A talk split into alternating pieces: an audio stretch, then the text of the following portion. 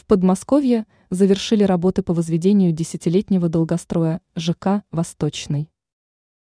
К сожалению, при реализации крупных проектов по строительству жилых комплексов у застройщиков иногда возникают серьезные трудности с завершением проекта.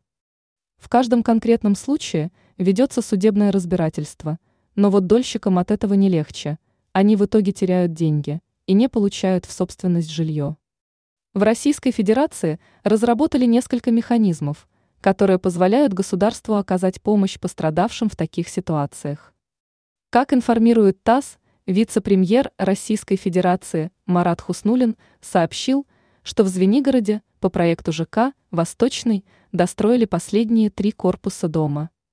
Работы выполнялись под контролем ППК Фонд развития территорий, главой которого является Марат Хуснулин. Уточняется, что этот проект начало реализовывать в 2014 году акционерное общество СУ-155. Недостроенный объект был передан в управление фонду, и на государственные деньги строительство было завершено. При этом отмечается, что остовы трех корпусов пришлось сносить до фундамента и возводить с нуля.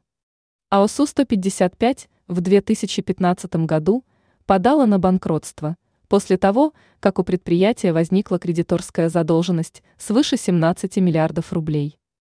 На тот момент – это был один из крупнейших российских застройщиков и вел свою деятельность в 14 регионах Российской Федерации. После банкротства только в Московской области остались недостроенными 66 жилых домов.